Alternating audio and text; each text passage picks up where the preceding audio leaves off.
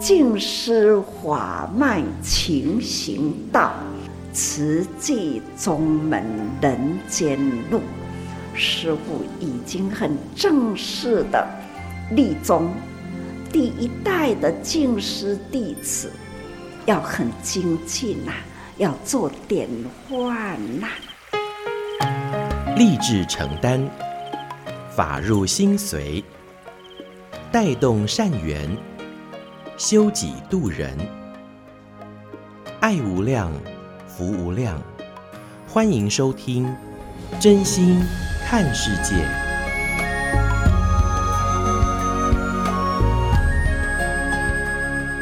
欢迎我们所有听众朋友一起加入今天真心看世界的节目。我是金霞。节目一开始和您分享静思小语：人往往不是没有力量去做事，而是不肯去做。我们常说分秒不空过，把握因缘，也会鼓励哦。就是虽说难行能行，但有心就不难。这两年，在台湾的慈济志工哦，大家都相互的在忙碌着，投入在无量义法水颂的经藏演绎。而日前呢，也在台北的小巨蛋呢圆满演出。说到台湾的志工入经藏哦，那海外的志工啊，也特地的远道重洋哦，前来参与来观赏。台上台下每一位演艺志工来自各行各业，有老也有少，也代表。着慈济志工其实没有年龄之分，而在今天节目当中和听众朋友来分享随时点滴，就是这一些哦，远渡重洋来到台湾观赏的志工们，先来分享到的是马来西亚，有一位来自马来西亚留学生叶华元，说起他小时候十二年前啊，因为年纪还小，只能跟着。看着爸爸妈妈去演绎，而这回角色互换哦，妈妈柯慈玲师姐也特地的来台观赏。而在温馨座谈当中啊，妈妈也特别来感恩哦，因为入金藏母女关系哦，一直都是很融洽，家庭氛围也很和谐，而女儿。华元来到台湾留学，就读慈济大学，也受到很多师兄师姐们、志工们的照顾，也在自己课余的时间有很多付出行善的机会。今天呢，其实我们是抱着一个感恩心啊，因为这个二零零二零零九年在马来西亚的无量义经，我们有有幸就去赴金藏哦。那这部经呢，对我们家庭哈，今天是我家师兄，还有我，还有我的二女儿华言也过来，呃，跟上人说，因为这个无量义经，当时我们要护经藏的时候，我们都必须要一百零八天的茹素，所以那个时候起呢，我们全家哈，当时华言才七岁，他就开始跟着我们最少就十个地方的公演，那我们也因为这样子而茹素到现在，那因为这部无量义经呢，让我们结了很多的。跟法亲结了很好的一份缘，那也很感动的是说，我们自身的改变是让我们这个家庭很和谐。那从小孩子就是这样子在这个环境里面长大，那也有因为非常的感恩，在呃疫情的时候，二女儿也过来了台湾求学。其实上呢，我要非常感恩我们慈济家人。我记得她刚过来的时候呢，青儿也有去跟她呃互动哈，她有去到书轩哦去当小志工。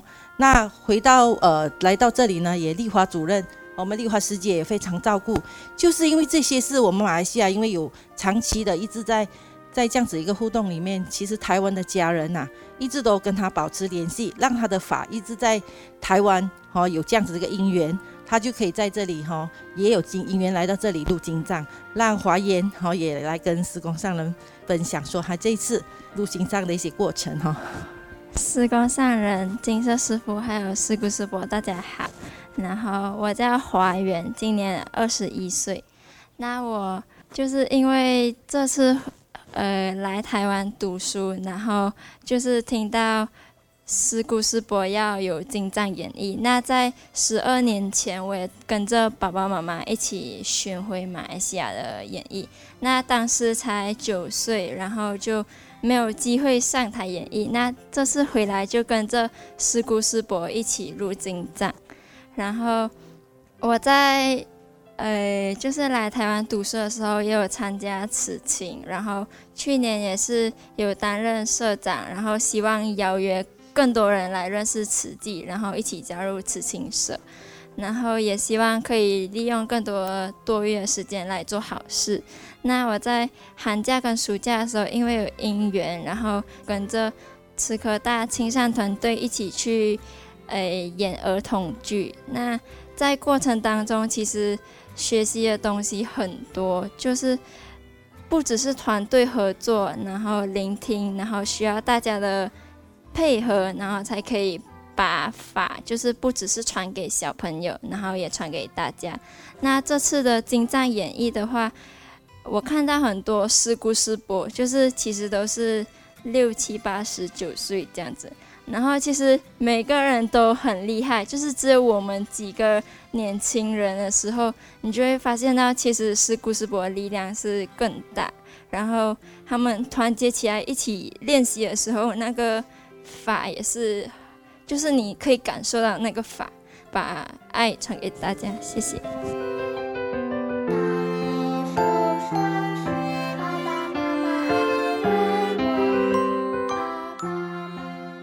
听到这对母女档柯慈玲师姐和叶华元同学的分享哦，因为演绎得到很多善的能量，更也让自己哦化作行动，在平常生活当中哦去付出，有了很多的体悟，不只是洗涤了自己的心境，更期待也把这样的一个美好。分享出去。接着，我们来听到同样是马来西亚的志工慈川师姐的分享。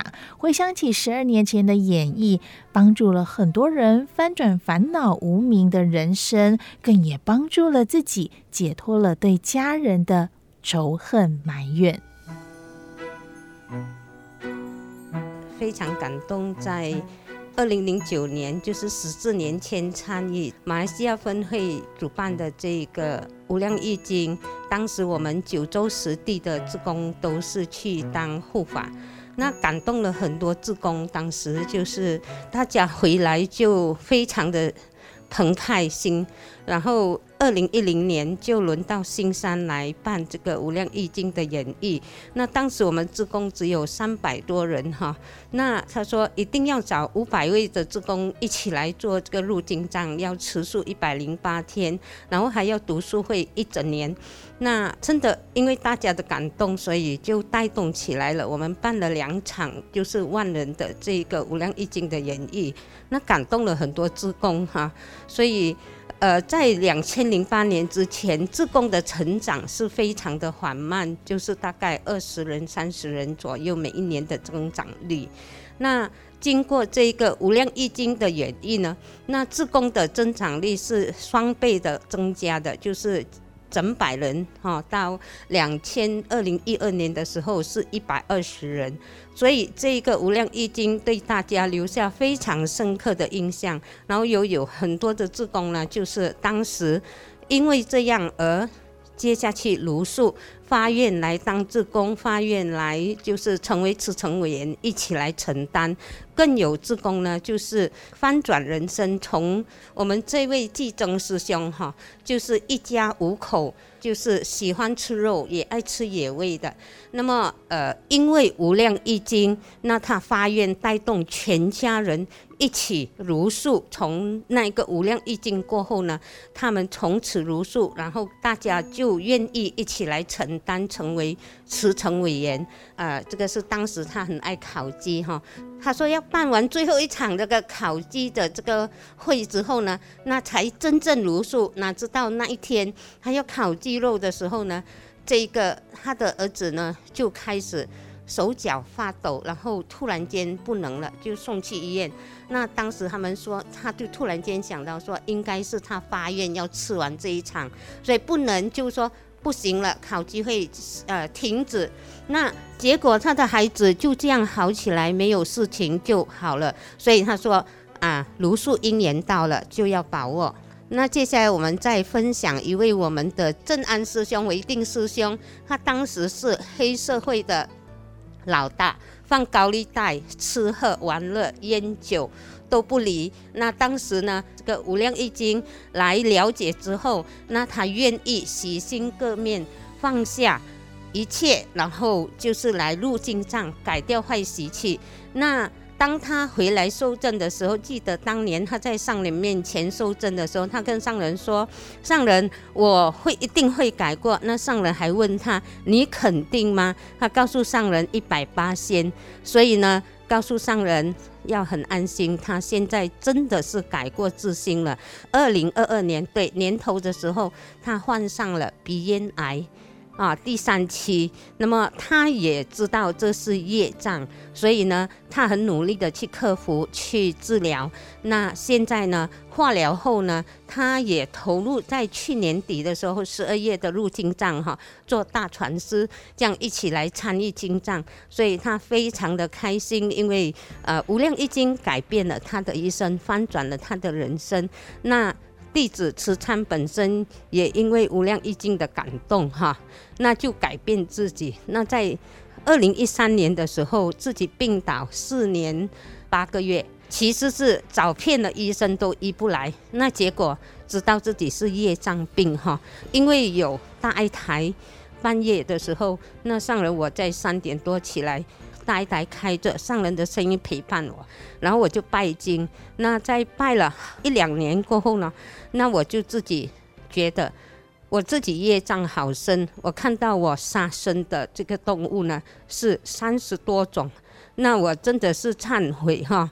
那这样的一个拜经过程呢，《法华经》，那让我醒过来。那我也呃向我的二妈忏悔，妈妈往生过后，爸爸再。娶的妈妈，那因为他对我们的没有善待，所以我嗔恨他。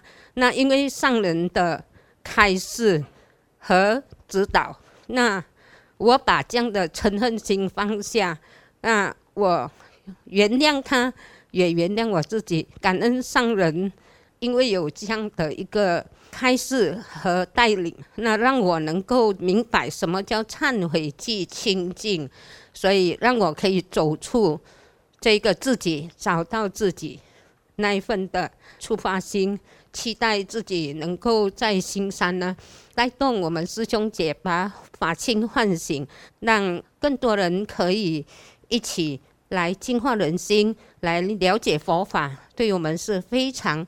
好的，上人的法是非常的棒。当时也发心说，我要把素食带入校园，让更多的孩子接触到这样的一个健康的饮食和佛法竟是以，让孩子的心灵受惠。感恩上人听话，该放下的就要放下，该承担的要承担，这就是福哈！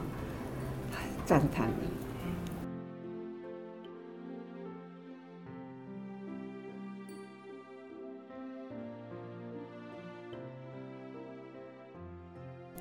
听到林慈川师姐从大爱台认识了慈济，也借由上人的法跟过去告别。现在他有空就来做志工，还到学校担任推素大使哦。上人特别赞许他懂得放下。也愿意承担，这就是福。而上人开示当中也提醒我们，经藏演绎没有分台上台下，没有观众，在场的每个人都是其中的一员。经典中的一字一句，说的就是我们的故事，我们生命的依归。好，欢迎马来西亚的菩萨回来哈。有心呐、啊，路就不远呐。总是呢，大家有心，无量义经呐，是所有的经典呐，一个最入世的一部经，因为它是《法华经》的精髓，每一行的文字，请你们都要。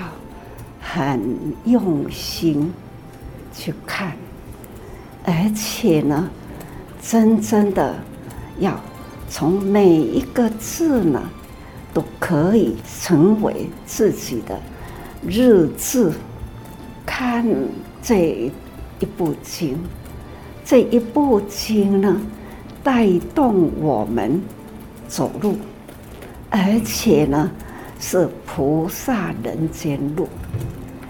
最近常常跟大家提起生命自我盘点，看看我们的生命有没有跟这一部经典汇合，这都是我们真正的要把握因缘，把握时间。你们很精进呐，这一回也是为了。入经藏而回来，值得。这一部经可以编成了一个歌剧，而且呢，没有观众，都是呢菩萨当场，都是个很整齐，也是呢很有人文。所以呢，值得这么遥远呐，值得大家回来哦，这种真诚的心啊，而且呢，不知道呢，还有多久才有这样的经典人文，让这么多人呐，而且这么多人呢，就是菩萨凝聚，都是呢。很整齐，每一位，我刚刚说没有观众，都是菩萨，所以哦，你们哎，好好啊，把握因缘哦。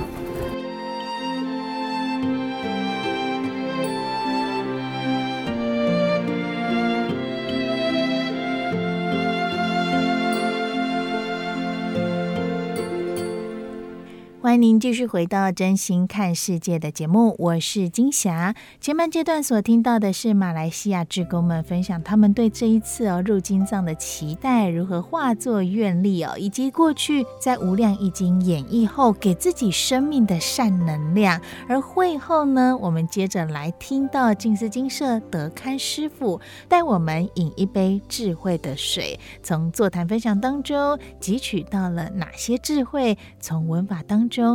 明白了哪些人生道理？敬爱的上人，还有各位菩萨家人们，大家好。师父想跟大家分享一下，刚刚呢听到马来西亚的菩萨一位慈川师姐呢的分享，让德堪特别特别的感受深刻哦。也分享一下这个感动人的生命经历。那因为慈川师姐她自己本身身体的因素啊，哈，就是常年的病痛，所以后来也有因缘呢，在闻法透过大爱台来拜经嘛，哈。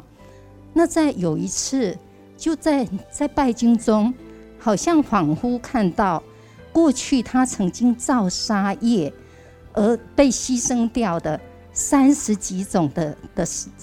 动物哦，出现在眼前，听起来很不可思议，但是呢，当事人的感受应该相当深刻，所以这也让他更加深刻的去忏悔到往昔所造的种种杀业，还有对生命当时的因为无明无知所造成的伤害。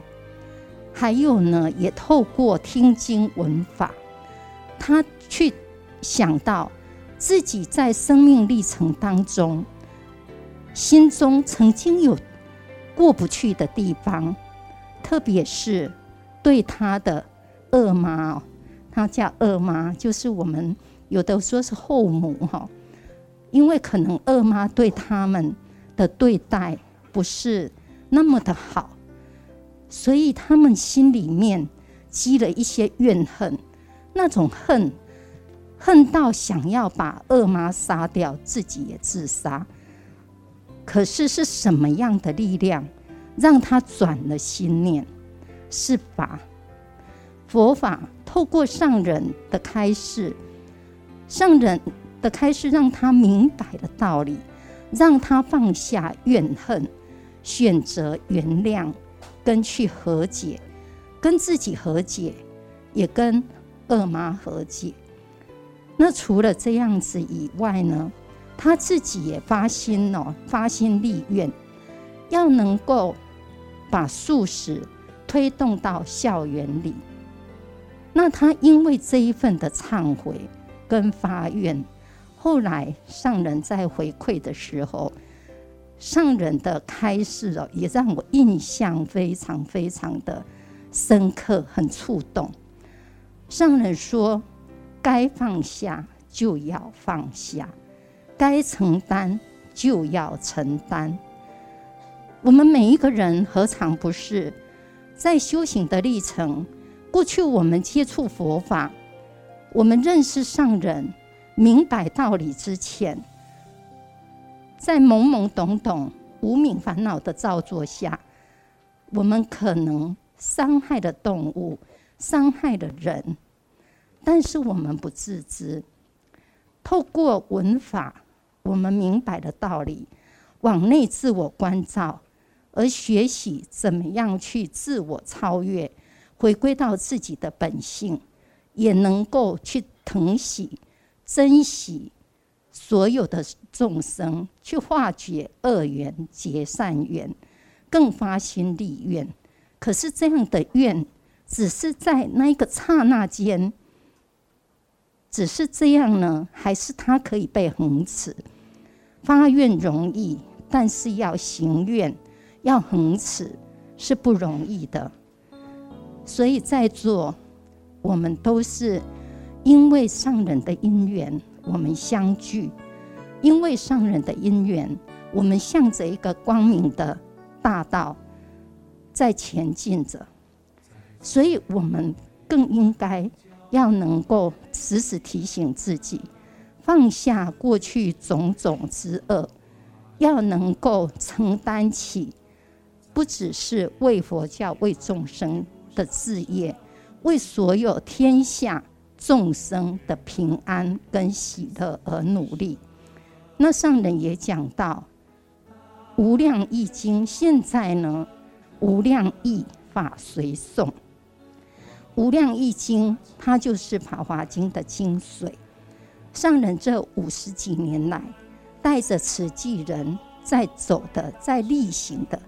就是完全依循着《无量义经》的精髓而行，所以上人说，在里面哦，没有一个人是观众，每一位都是菩萨，我们是亲身力行在这一条菩萨道上，所以我们要很珍惜今生此世有这样的因缘，更要能够把它化为生生世世。永恒不变的愿。是什么，我们只知道饮一杯智慧的水，借天地之光。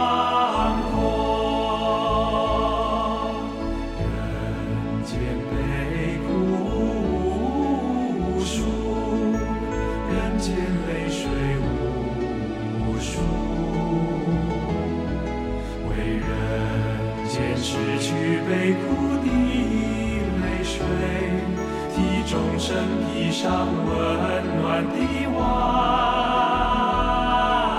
衣。感恩您收听今天真心看世界的节目，我是金霞，祝福您平安健康，我们下回空中见。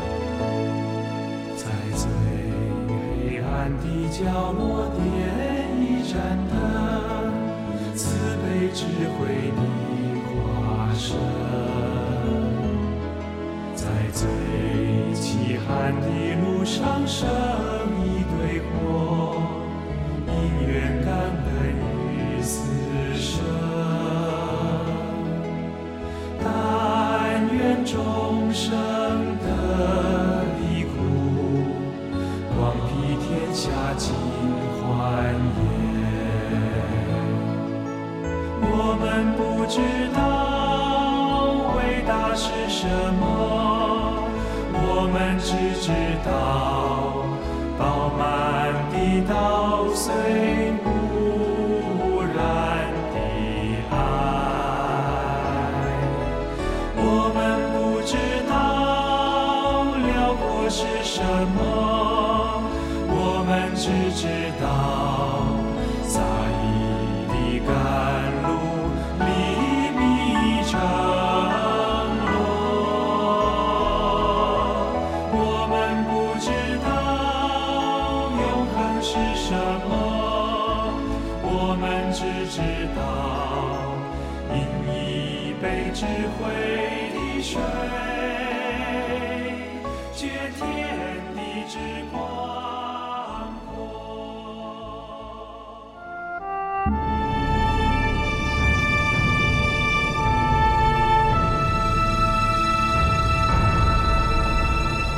慈济的故事，信愿行的实践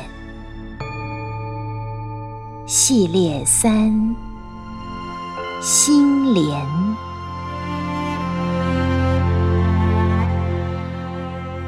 一九七八年始，自不量力，建院。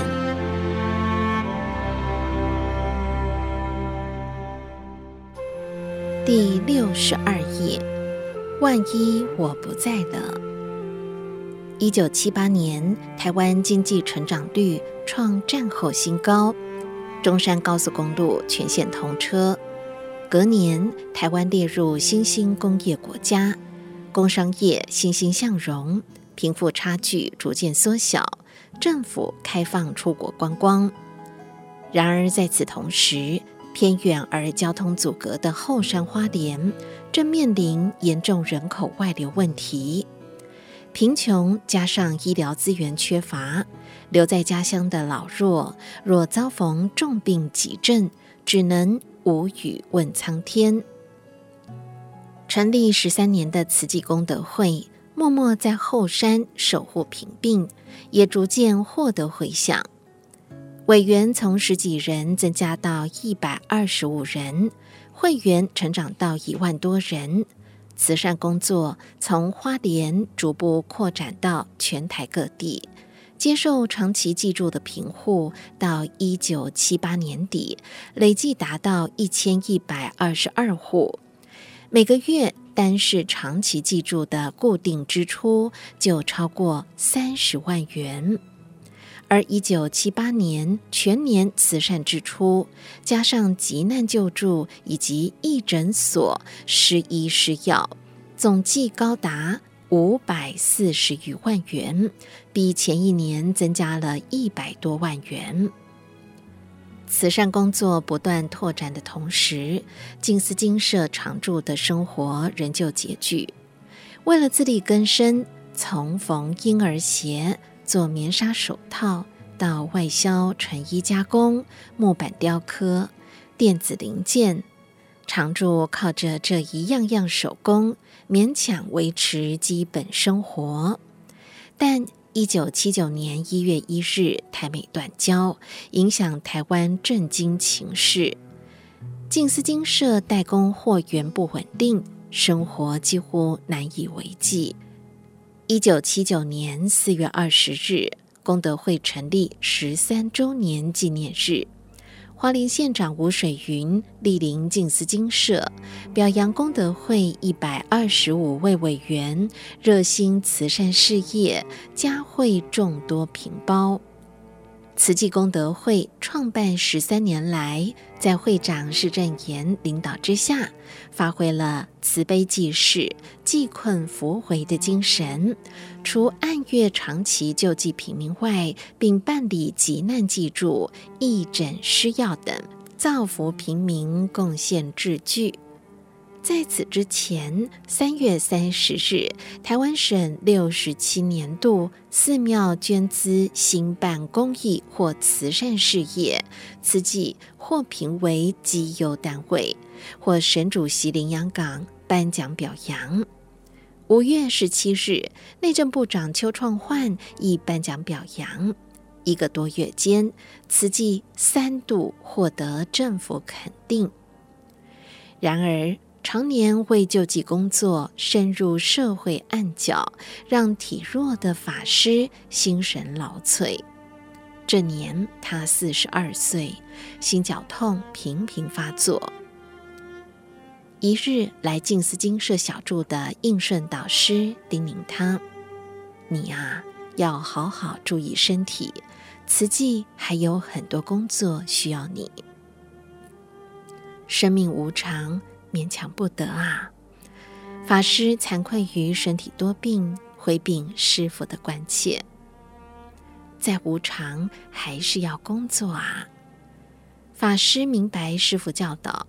有一天的生命，就要把握这一天的每一分秒，尽力去做。但是，这频发的心绞痛，仿佛一颗不定时炸弹，随时可能夺命。他不担忧自身生命，只挂念万一真的走了，功德会的救济工作能否持续？他问委员们：“如果有一天……”师傅不在了，你们会不会继续做呢？委员们坦率表示：“师傅做到什么时候，我们就做到什么时候。而如果失去师傅领导，我们就要休息了。”这是法师最担心的状况。万一自己突然离开人世，每个月仰赖慈济照顾的一千两百多人。他们不是孤老无依、孤儿寡妇，就是残障病苦，要如何生活下去呢？功德会会员已经有一万多人，好不容易汇聚的善力不能就此终止，而眼前的救济工作靠一己的生命维系，对苦难众生实无保障。法师认为，必须转化成慈善事业，以佛教的慧命长久延续。救济工作如果只仰赖募款，迟早会枯竭。一定要为功德会找到活水源头。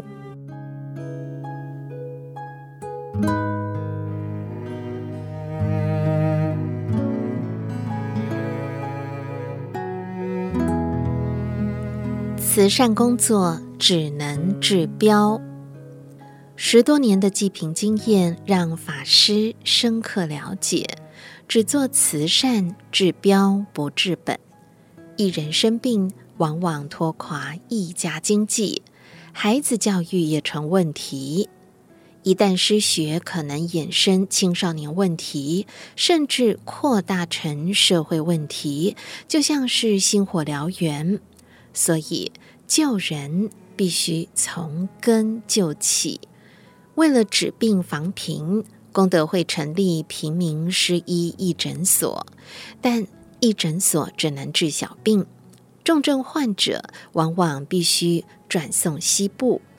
从花莲北上到苏澳，只能靠狭窄蜿蜒而且单向通车的苏花公路；到台北至少要八个小时。常有救护车半途折返，因为病人已经断气了。只要有本事通过苏花公路，就有救了。贴切描述了花莲人的困境与苦境。往北南，往南也耗时，要绕过半个台湾到高雄才有大型医院，因此，病患通常无法熬到医院就过世。面积四千六百平方公里的花莲是全台湾幅员最大的县，三十多万人口中，虽然有三家医院，但医疗水准与北部落差极大。不止没有电脑断层扫描，连切片等检验也必须要送到台北。往返耗时至少一个星期，遇到脑伤等急重症，少数经济能力许可者包专机到台北急救，而多数人只能无语问苍天，或是劳动县府紧急调动直升机送往台北治疗。花莲一位经营大理石业的企业家就是一例。正值壮年的他突然脑出血，花莲的医院束手无策，家人眼看着他的情况越来越危急，瞳孔放大，陷入昏迷，于是紧急租了一架专机要送他到台北治疗。没想到花莲当天浓雾。台北来的小飞机无法降落，只好折返。他们改搭车，但还没到台北，企业家就在苏花公路上过世了。如果花莲的医疗资源足够，就不会枉送性命。地理的困境造成花莲居民生命的苦境。落脚花莲十六年的法师深刻了解，并不断思索解决之道。花莲的医疗资源和品质必须提升，应该像西部一样，拥有科别与设备齐全的综合医院。然而，在政府评估中，花莲人口少，三家医院已经可以应付；而在企业评估中，花莲人口只占全台人口五十分之一，设立医院不合乎经济成本考量。政府无规划，企业不投资，华东地区居民的医疗困境如何解除？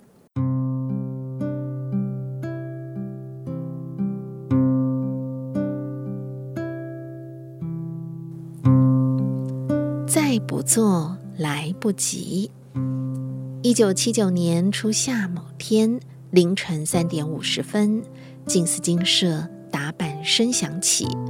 法师起身时，一阵心绞痛猛烈来袭，来不及拿出常备药，就不省人事。朦胧间，法师感觉自己飘离身体，在高处俯瞰一位白衣人正在取自己的心脏，不但没有痛觉，而且感到很轻安、很自在。他还告诉白衣人：“这个肝、这个胃、这个肾。”都可以拿去给别人用，仿佛做了一场梦。等待意识恢复时，大殿早课已经结束。而这个短暂死亡的经验，促使法师做成重大决定：人命呼吸间，再不做来不及。因此，在生命最虚弱的时刻，法师下了最坚定的决心。为花莲盖一所设备齐全的综合医院。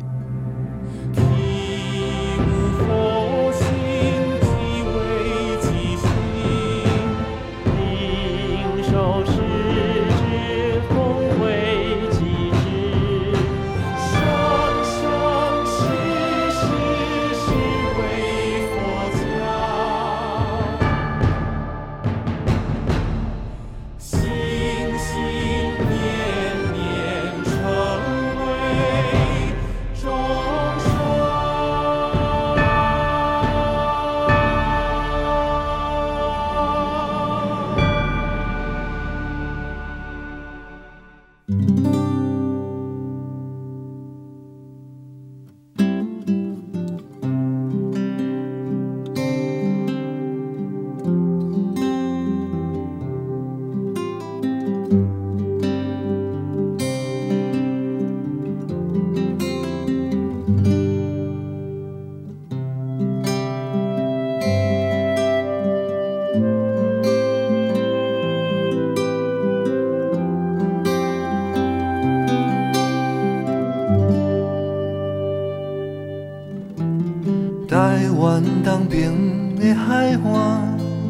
头浮海，成就着山。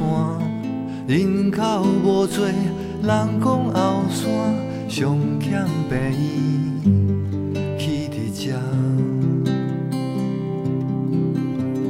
搬过山，搬过山，跋山过岭，为安怎？为着亲人的性命。三更半暝，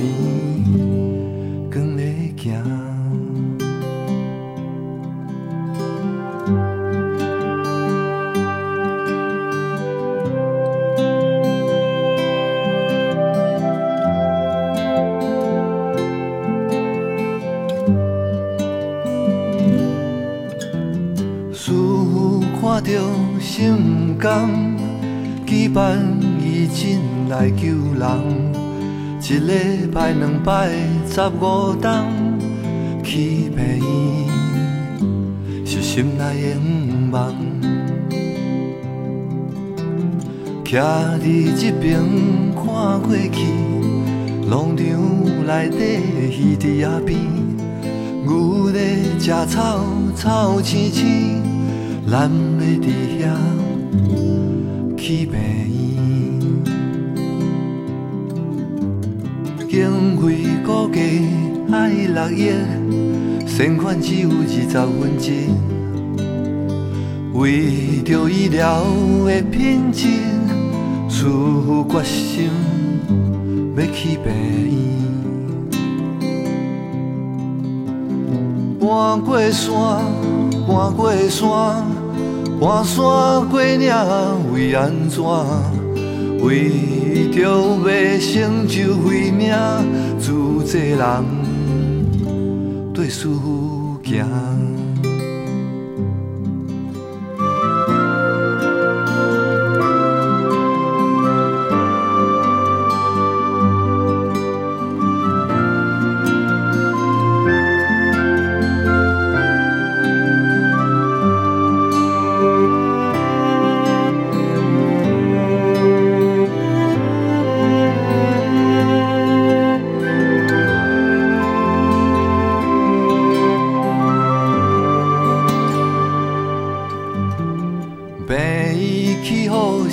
东部上大，成本加到八亿外。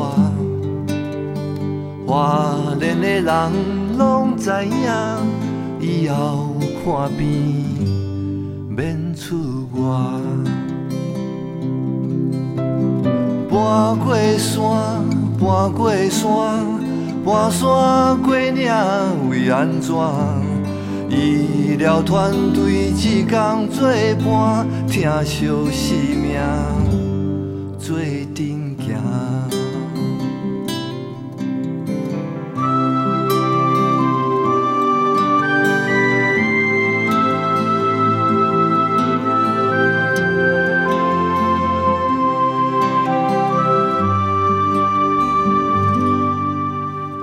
台湾东边的海岸。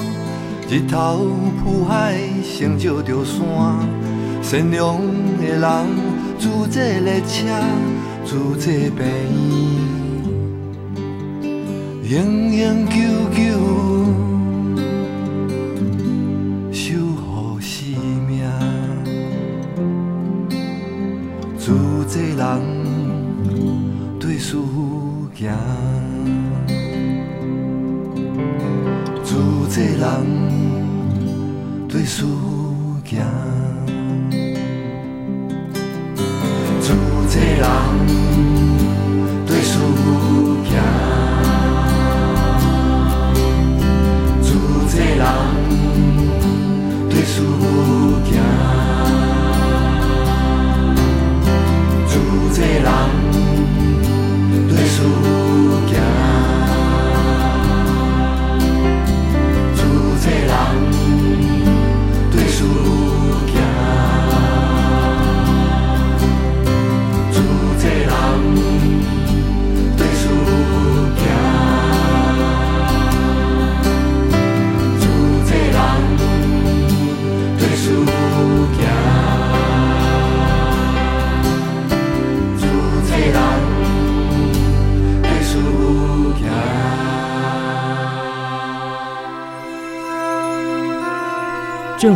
上人那履足迹。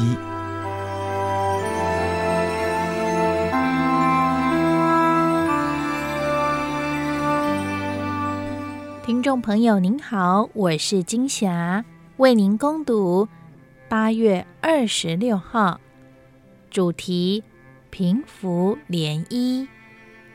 静思小语，要做事情，难免会有杂音。要更有耐心、耐力，而不是跟着议论纷纷，让平静水面平起涟漪。缩小自己，观量他人。泰国分会执行长林纯玲、副执行长张慧珍师姐报告会务，包括援助境内难民及计程车司机发放计划进度等。上人教泰国慈济人有土地、有空间、有计划，最重要的是有人能够长期投入，脚踏实地，稳步前进。我们要下定决心。心宽念纯，就地招募、培育人间菩萨，于法、于理、于情，我们要做的都没有错，理很足够，但是缺了情，没情就没缘。所以我们要拉长情，让任何一个人觉得对于慈济很有信心，因为听到慈济人说的话，觉得很投缘，很愿意跟着一起做慈济事。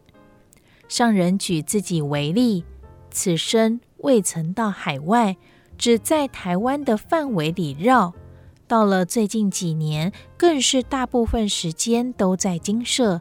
空间很狭窄，不过因为有累生累世与许多人结下的好缘，所以生命的空间无限开阔。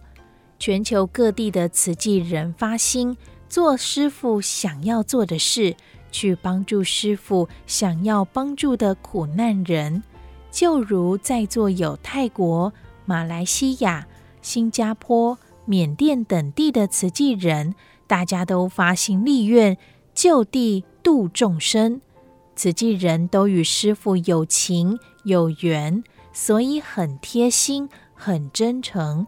也请大家回到居住地之后，要发挥佛教精神，拉起人与人之间的真情与好缘。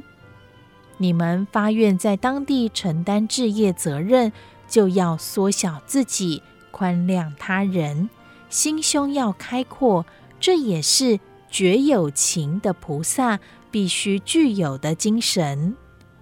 佛陀来人间说法度众生，开示悟入佛之之见。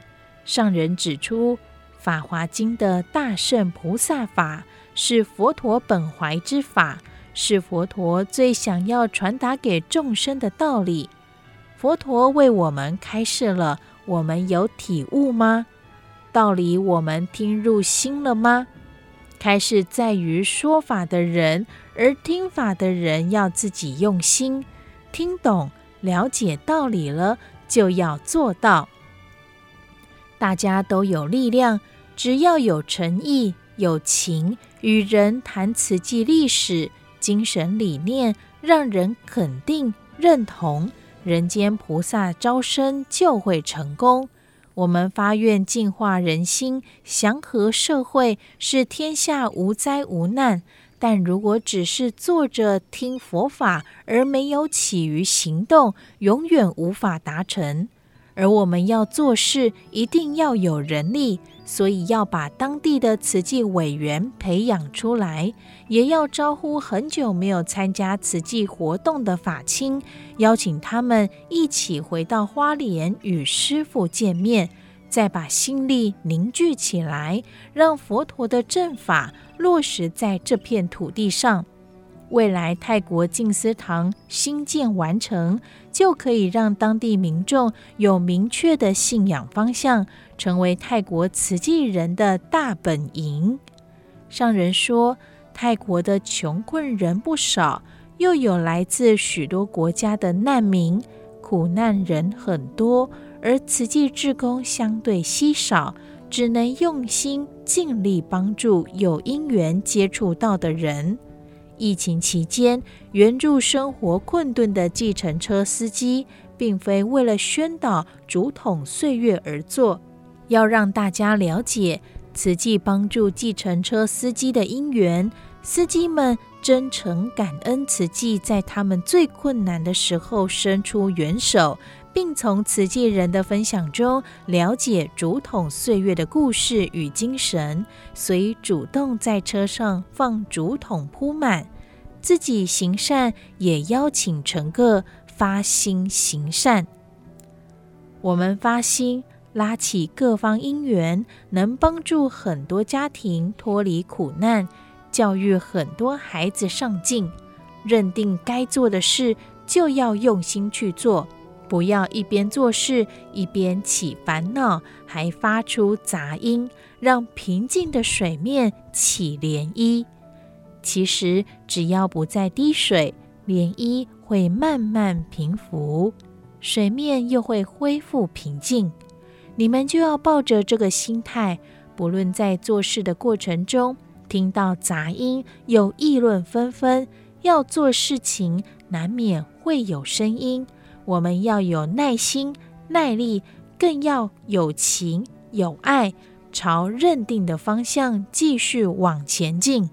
上人肯定泰国慈济人很有承担，虽然人数不多。但做了很多事，而且真诚用爱呵护苦难人。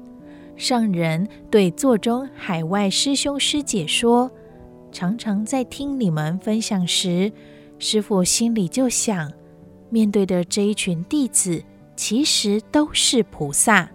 你们贴近苦难人，帮助苦难人，让师傅很感恩，很感动。”更要收摄自己的心，心要守好、修好，守护师徒之间的因缘，将来换你们度师傅。因为你们走菩萨道，走得比师傅深入，直接走到苦难人的家里，因应他们的需要而给予帮助，感恩全球慈济人以长情大爱行遍天下。让慈济的菩萨道路不断开展。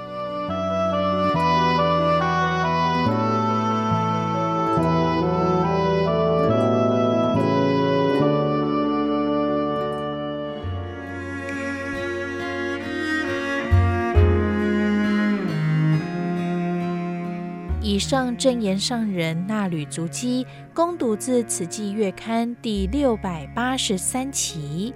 感恩您的收听。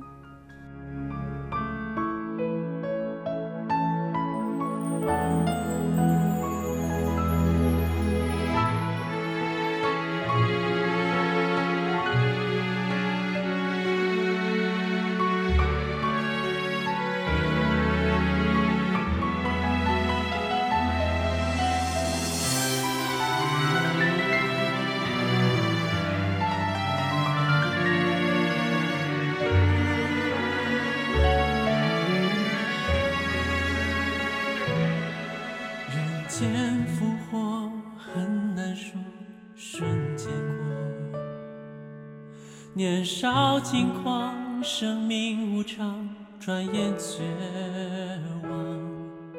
在黑暗中，是谁给我无限希望？凋零花朵也会美